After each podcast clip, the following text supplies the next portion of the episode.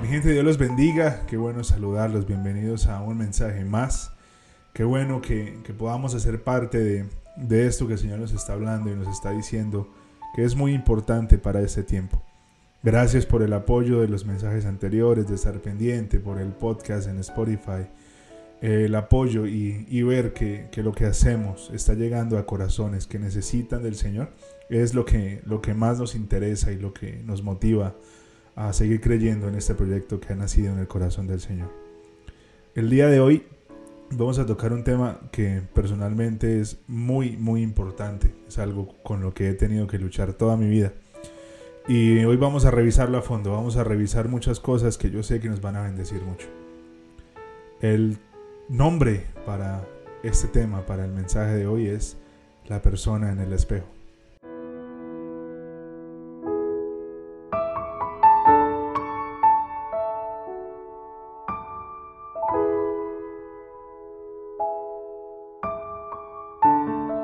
Y este mensaje va a iniciar con una historia. Em, cuando era joven estaba en el colegio, muchas cosas pasaron que, hicieron que mi autoestima bajara y no fuera lo que tenía que ser.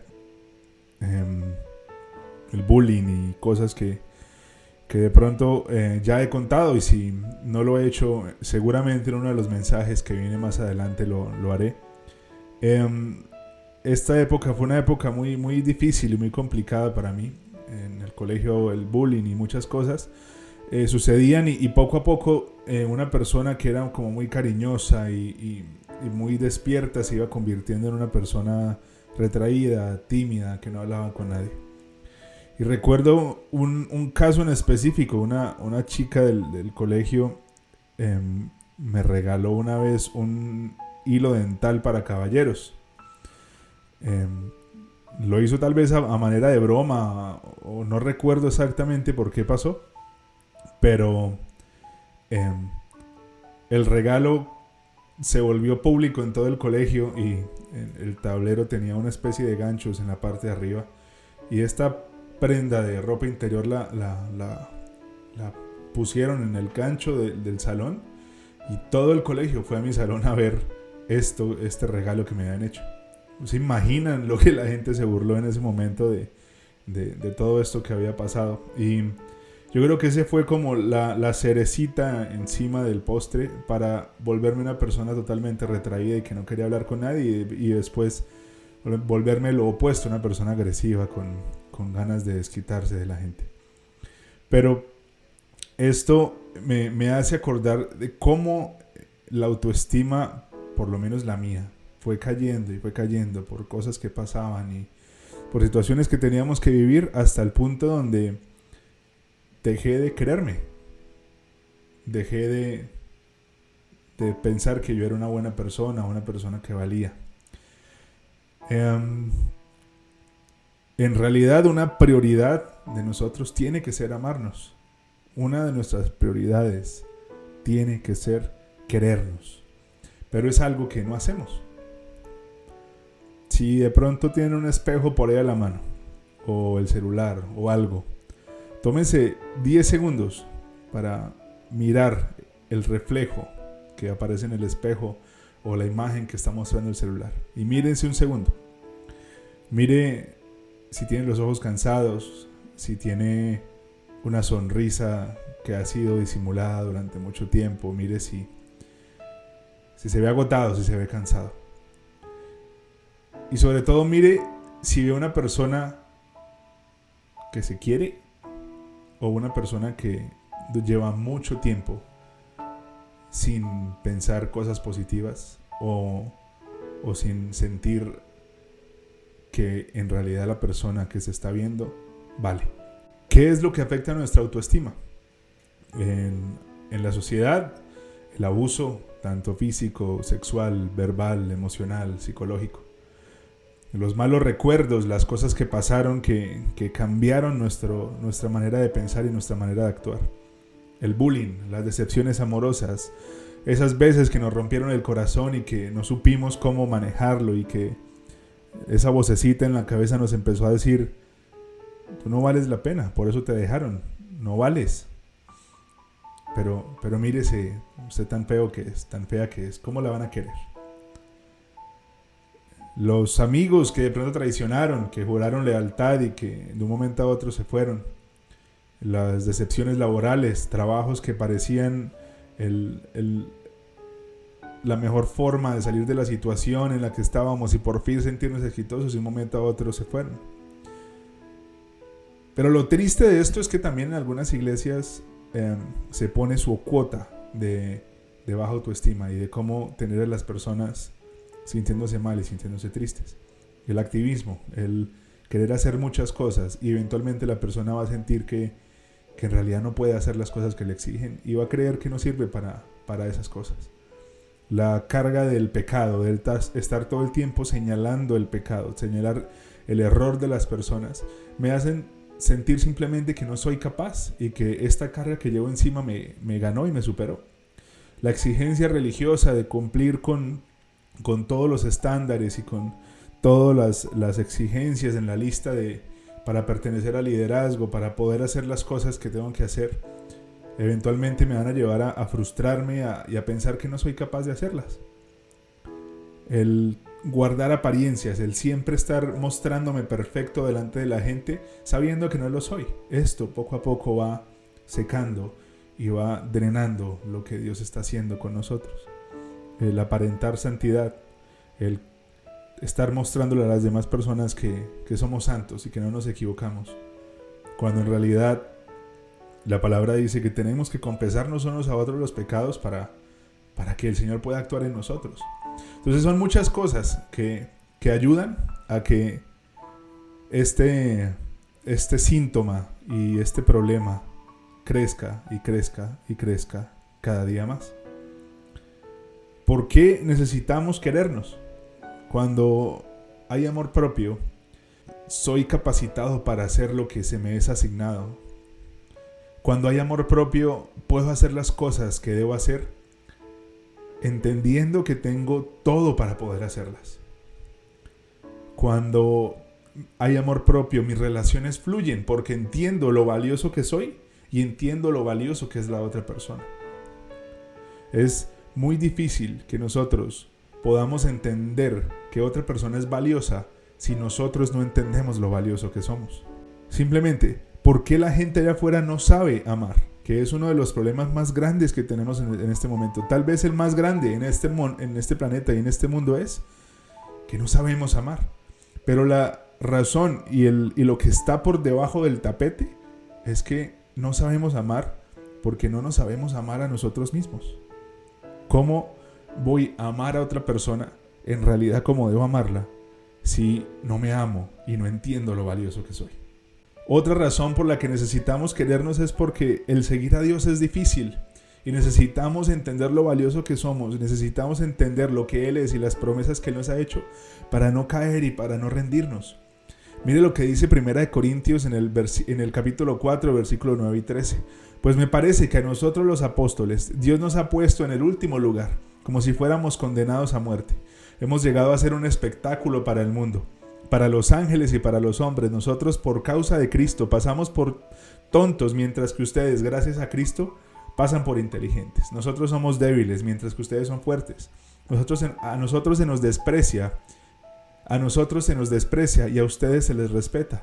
Hasta hoy mismo no hemos dejado de sufrir hambre, sed y falta de ropa. La gente nos maltrata, no tenemos hogar propio y nos cansamos trabajando con nuestras propias manos. A las maldiciones respondemos con bendiciones, somos perseguidos y lo soportamos. Nos injurian y contestamos con bondad, nos tratan como una basura del mundo, como un desperdicio de la humanidad y así hasta el día de hoy. Esto lo está diciendo el apóstol Pablo. Y si él no entendiera lo valioso que él es y lo importante que él es para el Señor, ¿cómo podría estar de pie aún cuando tiene que vivir todas estas cosas terribles que le está pasando? Todo esto que está a su alrededor. La autoestima y el querernos es muy importante, demasiado importante, e incluso más importante de lo que nosotros en realidad pensamos. ¿Qué, qué puede hacer la baja autoestima en una persona? Y pensando, investigando acerca del tema, simplemente me fui a la historia de, del rey Saúl. La historia del rey Saúl está en Primera de Samuel. Aproximadamente desde el capítulo 8 o 9 en adelante empiezan a hablar de Saúl. Em, y mire, mire lo que la palabra dice que era Saúl. Primera de Samuel, en el capítulo 9, en el versículo 2 dice, era joven y bien parecido. Su nombre era Saúl. No había otro israelita tan bien parecido como él, pues en estatura ninguno le pasaba del hombro. O sea, Saúl era un hombre apuesto y alto. La Biblia decía que no había otro como él. En primera de Samuel 10, en el versículo 6 y 7 dice, al entrar en la ciudad lo encontrarás con un grupo de profetas que bajan del santuario en el cielo. Vendrán profetizando, precedidos por músicos que tocan liras, panderetas, flautas y arpas. Entonces el Espíritu del Señor vendrá sobre ti con poder y tú profetizarás con ellos y serás una nueva persona. Cuando se cumplan esas señales que has recibido podrás hacer todo lo que está a tu alcance, pues Dios estará contigo. Eso se lo está diciendo el profeta Samuel a Saúl. Dios estará contigo. Vas a ser una nueva persona. El Espíritu del Señor vendrá en ti con poder. Saúl era una persona bien parecida. No había otro como él. Era una persona alta. Era una persona que el Señor le había asignado poder a través de su Espíritu Santo. Era una persona que había sido transformada. Era una persona que Dios le dijo que iba a estar con él siempre. Pero aún así, Saúl tenía baja autoestima. Cuando el profeta Samuel le dice, que será ungido como rey de Israel, su respuesta fue, 1 Samuel 9:21. Saúl respondió, pero si yo soy de la tribu de Benjamín, la más pequeña de las tribus de Israel, además, mi familia es la más insignificante de todas las familias de la tribu de Benjamín, ¿por qué me dices esto? Samuel estaba diciendo a Saúl que había sido escogido por el Señor para ser ungido como rey. Y su respuesta nunca fue bueno, si el Señor me escogió para esto, me va a ayudar y yo sé que, que las cosas van a estar bien. Su respuesta fue, ¿quién soy yo? Yo no merezco eso. Yo soy muy poca cosa para que usted me haga rey de Israel. Más adelante, en 1 Samuel, Saúl se equivoca y empieza a mostrar su verdadero carácter y lo que él en realidad tiene en el corazón. Jonatán había salido a atacar a los filisteos había salido a impedir que su pueblo siguiera siendo esclavo y siguiera viviendo bajo una falsa paz que en realidad era sometimiento y salió a, pelear contra los filisteos. Inmediatamente Saúl toma la victoria como de él y empieza a, quitar el nombre de Dios de, parte de, los mensajes que hablaba la gente y pone su nombre. Dice Primera de Samuel capítulo 13 versículo 4. Todo Israel se enteró de esta noticia. Saúl ha atacado la guarnición filistea, así que los israelitas se han hecho odiosos a los filisteos. Por tanto, el pueblo se puso a las órdenes de Saúl. No fue Dios el que dio la victoria, sino Saúl empezó a tomar lugar y empezó a, a posicionarse de la honra y del honor que únicamente se van para el Señor. Samuel le había dicho a Saúl que Después de la batalla tenía que ofrecer un sacrificio, pero que lo esperara, que él era el encargado de hacerlo. Y Saúl, entre su ansiedad y su falta de paciencia, tomó la decisión de hacerlo él. Primera de Samuel, en el capítulo 13, en el versículo 9, dice, Saúl ordenó, tráigame el holocausto, los sacrificios de comunión, y él mismo ofreció el holocausto. En el momento en el que Saúl terminaba de celebrar el sacrificio, llegó Samuel. Saúl salió a recibirlo y lo saludó, pero Samuel le reclamó, ¿qué has hecho? le dijo Samuel. Y Saúl le respondió, pues como vi que la gente se desbandaba y que tú no llegabas en el plazo indicado y que los filisteos se habían juntado en Micmas, pensé, los filisteos ya están por atacarme en Gilgal y ni siquiera he implorado la ayuda del Señor, por eso me atreví a ofrecer el sacrificio. Ansiedad, falta de, paciencia, el, el querer tomar decisiones nosotros mismos. La respuesta de Samuel ante esto que decía Saúl fue, en el versículo 13, te has portado como un necio, le replicó Samuel. No has cumplido el mandato que te dio el Señor tu Dios.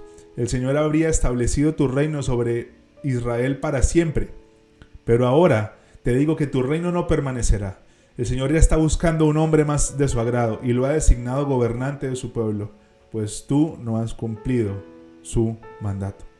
Entonces, una persona que era insegura, que no tenía buena autoestima, que no se quería y no entendía lo valioso que era, cuando Dios lo llamó a, ocupar un lugar de honra, su primera reacción fue, no soy digno, soy muy poca cosa, no sirvo para eso. Después de esto, su carácter formado bajo, la baja autoestima, que siempre cuando hay baja autoestima en nuestro corazón, se traduce en orgullo más adelante. Empezamos a, exaltarnos y a enaltecernos por pequeñas cosas para sentirnos valiosos e importantes y eso se traduce en un orgullo que, que empieza a contaminar nuestro corazón. Saúl llega al, al mandato de Israel y muestra ansiedad, falta de paciencia, muestra miedo, muestra querer figurar, muestra querer ser, el, principal, el que está enfrente, el que la gente lo vea y lo aplauda. Y a Dios no le gustó. Y Dios simplemente decidió que no lo iba a utilizar más. Después de todo esto, Saúl tuvo un espíritu maligno en su vida que lo atormentó. Su desobediencia y, y, el corazón que tenía le costó la unción del Señor, le costó el trono, le dio una muerte cruel. Saúl se pasó la vida escondiéndose, queriendo agradar a otros, y lleno de celos por David, el que ahora había sido escogido por el Señor. Una persona con baja autoestima quiere esconder en realidad lo que es y quiere agradar a otros mostrando algo que en realidad no es. Empieza a sentir celos por los demás, empieza a crecer en, en envidia, en desear las cosas que otra persona tiene. Tal vez muchos de nosotros estamos inundados de baja autoestima y la hemos disfrazado con orgullo, la hemos disfrazado con, con cosas que no sirven en realidad. Hemos estado escondiéndonos, hemos estado intentando agradar a otros, hemos, eh, hemos estado sintiendo envidia por otras personas que, que sí logran lo que nosotros anhelamos lograr. Y esto es muy peligroso, porque esto puede hacer que nuestro propósito y lo que Dios tiene para nosotros simplemente no esté y se vaya, porque no hemos entendido que debemos amarnos Debemos entender lo valioso que somos. Tenemos que entender que si el Dios del universo pagó un precio tan alto por nosotros, es porque en realidad valemos demasiado. ¿Cuántas vidas se han ido sin cumplir el propósito que Dios tenía para ellos únicamente porque nunca pensaron que eran suficientes para el llamado que Dios tenía? El segundo mandamiento que está en la palabra de Dios que también la palabra dice que es igual de importante al primero, es amarás a tu prójimo como a ti mismo. El mayor mandamiento tiene como fin mostrar a Dios y que Él ocupe el primer lugar en nuestra vida y nuestra sanidad emocional. Mateo 22, versículo 37 y 39. Y Jesús le dijo, ama al Señor tu Dios con todo tu corazón, con todo tu ser y con toda tu mente ese es el primer mandamiento y el más importante. Hoy, pero hay un segundo mandamiento parecido a este. Mandamiento parecido a este. Ama a tu semejante como te amas a ti mismo. En otra versión dice, amarás al Señor tu Dios con todo tu corazón, con toda tu alma y con toda tu mente. Este es el primero y el más importante de los mandamientos. Y el segundo es similar, amarás a tu prójimo con el mismo amor con que te amas a ti mismo el resumen es que para poder amar al Señor y para poder tener una buena relación con el Señor, tenemos que amarnos a nosotros. La esencia de una buena relación con el Señor está en amarnos a nosotros mismos, en entender lo valiosos que somos. Porque cuando no entendemos lo mucho que valemos, pecamos y nos acostamos con cualquier persona, porque no entendemos lo valioso que somos nos metemos en problemas, en situaciones, no nos importa ir en contra de la ley, de, lo que dicen las leyes de cada país, porque no entendemos lo valioso que somos y que no tenemos que pasar nuestra vida encerrados o con problemas judiciales, porque somos valiosos. ¿Cuánta gente allá afuera no ha entendido su valor y en realidad no puede llegar a vivir como debe vivir? Porque cree que no vale nada, porque eso es lo que le han dicho durante mucho tiempo. Ahora, no podemos irnos al otro extremo. No podemos tener más alta estima de la que debemos tener. No podemos creernos superiores o más que las otras personas. Romanos 12, del versículo 12 al 6 dice, no se amoldeen a la conducta de este mundo, al contrario, sean personas diferentes en cuanto a su conducta y forma de pensar. Así aprenderán lo bueno que es Dios, agradable y perfecto. Como mensajero por la bondad de Dios les advierto que no se consideren mejores de lo que son Valórense según el grado de fe que Dios les ha dado. Así como nuestro cuerpo tiene muchas partes y cada una desempeña una tarea diferente, así sucede en la iglesia. Somos muchísimos miembros, pero formamos un solo cuerpo. Y entre nosotros hay una dependencia mutua.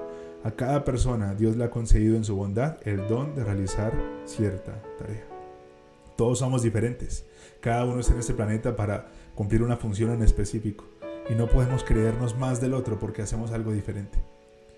No puedo creerme superior a, una persona que está a mi lado porque sé hacer algo que esa persona no sabe. Cuando hay orgullo en nuestro corazón es porque la raíz es baja autoestima. Cuando necesitamos sentirnos superiores a los demás es porque creemos que no somos valiosos y necesitamos alimentar nuestra sed de sentirnos importantes pasando por encima de los demás.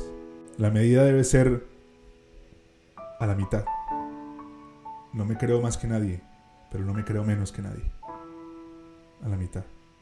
Me, llama mucho la atención cómo a veces nosotros en la iglesia satanizamos todo y, y todo el que no se congregue como nosotros lo hacemos o hable como nosotros hacemos, inmediatamente se vuelve un objetivo militar de nosotros y lo empezamos a criticar.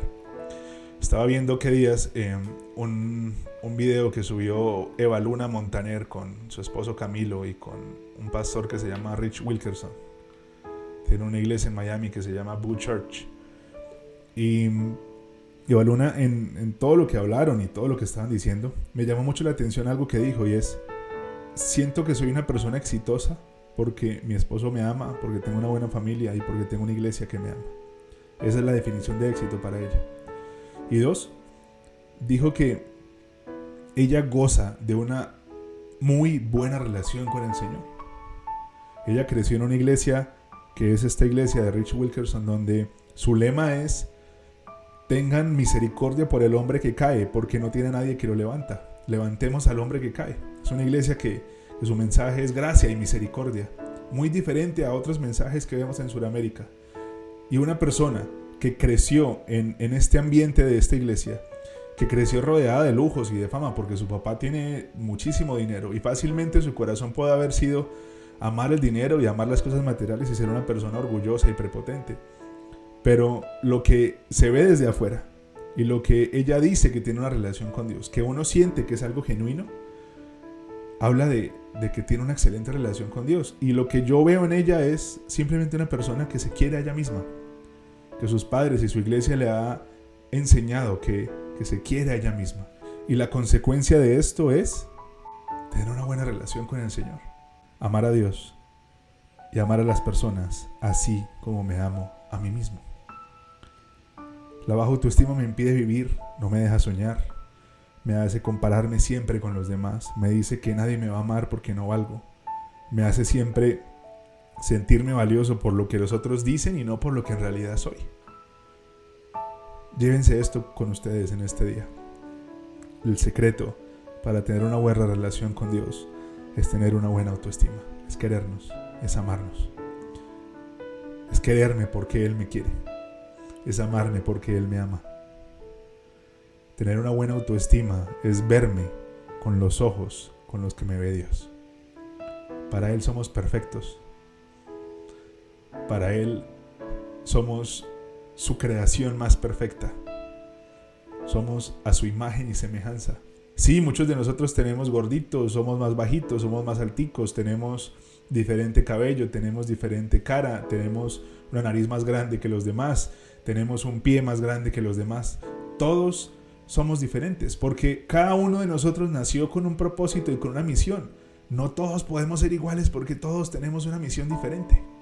Por años, tal vez te han dicho que no vales, que no vas a lograr nada, que nadie te va a mirar, que lo que quieres y lo que anhelas y lo que sueñas no va a pasar. Pero hoy Dios te dice que Él ha puesto todas las herramientas que tú necesitas y te ha dado todas las capacidades para que logres eso y mucho más en sus manos. Cosas mayores haremos en su nombre, nos dijo en su palabra. Si de pronto las cicatrices del pasado te han tenido marcado y aún no has podido salir adelante porque el pasado aún es muy doloroso, entiende hoy que todo lo que pasó pasó por algún propósito. Y lo que Dios necesita de ti es que entiendas lo valioso que eres. Lo que Dios necesita de ti es que entiendas lo mucho que vales. Lo que Dios necesita de ti es que entiendas que Él pagó un precio demasiado alto por tu vida porque eres demasiado valioso. Empecemos a vernos como Dios nos ve. Cuando miremos al espejo y, y la persona de este lado del espejo diga, uy, pero mire ese gordo, pero mire esto, pero mire lo otro, uy, esto está terrible, no, pero mire esto. Cambie las palabras y dígale a esa persona en el espejo, oiga, Dios te ama y eres muy valioso. Dios te ama y eres muy valioso. Qué bueno que, que en este día podamos estar en paz con nosotros mismos, podamos reconciliarnos con nosotros mismos, porque a veces nos, nos, enfocamos en perdonar a otras personas, en tener una buena relación con otras personas, pero nos olvidamos completamente de cómo está nuestra relación con nosotros mismos. Es hora de, perdonarnos, es hora de dejarnos de darnos látigo por lo que ya pasó, es hora de, de dejar ir las cosas que aún duelen y de entender lo mucho que valemos porque tenemos al Dios del universo que se sacrificó por nosotros. Eres perfecto y eres perfecta. Tienes todas las capacidades para lograr lo que sueñas. Aún estás a tiempo de lograr muchas cosas que has anhelado. Aún no es tarde. Todavía no es tarde para lograr lo que anhelas.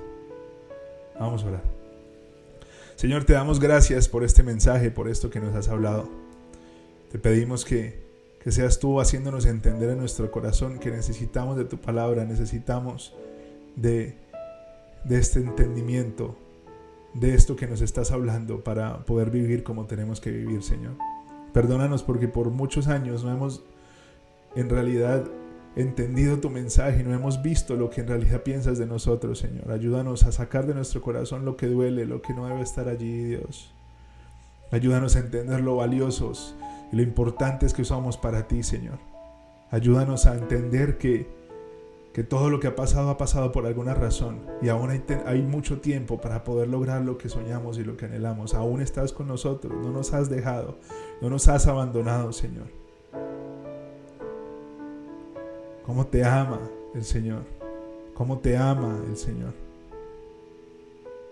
Que podamos entender hoy, Jesús, lo valioso, lo importante es lo hermosos y lo perfectos que somos para ti, Dios. Que nuestra mente y esa persona en este lado del espejo empiece a cambiar sus palabras y empiece a pensar positivamente acerca del mismo. Que empiece a hablar vida a sí mismo. Que empiece a hablar vida a su mente y a su cabeza. Si te lastimaron, entiende que, que eres valioso y que lo que ellos hicieron y lo que te dijeron no te condiciona y no te hace quien eres hoy.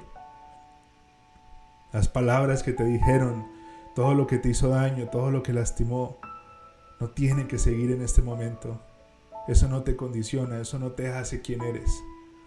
Eres lo que Dios dice que eres. Y Dios dice que eres su princesa, que eres su príncipe y que aún está contigo para llevarte a ver el cumplimiento de sus promesas y de todo lo que tiene preparado para ti. Gracias Señor Jesús. Gracias Señor. Que esta semana y estas semanas que vienen adelante miremos a la persona que está en el espejo y le empecemos a hablar bonito. Que seamos más amables con esa persona. Que entendamos lo mucho que vale. Que tengan una buena semana. Nos vemos dentro de ocho días. Cuídense mucho.